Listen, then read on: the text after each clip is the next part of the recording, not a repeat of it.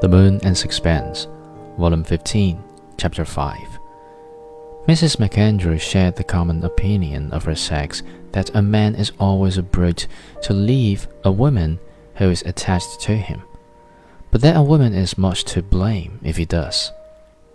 Look her, Gonzalezong, Korehangsong, Nekonepa. Mrs. Strickland looked slowly from one to another of us. He'll never come back, she said. Oh, my dear, remember what we've just heard. He's been used to comfort and to having someone to look after him. How long do you think it will be before he gets tired of scrubby room in a scrubby hotel? Besides, he hasn't any money. He must come back. As long as I thought he'd run away with some woman, I thought there was a chance. I don't believe that sort of thing ever answers.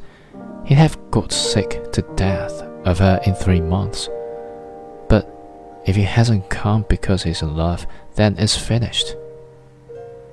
I think that's awfully subtle, said the colonel, putting into the words all the contempt he felt for a quality so alien to the traditions of his calling.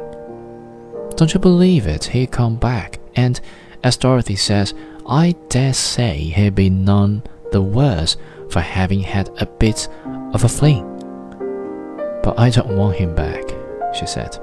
Amy,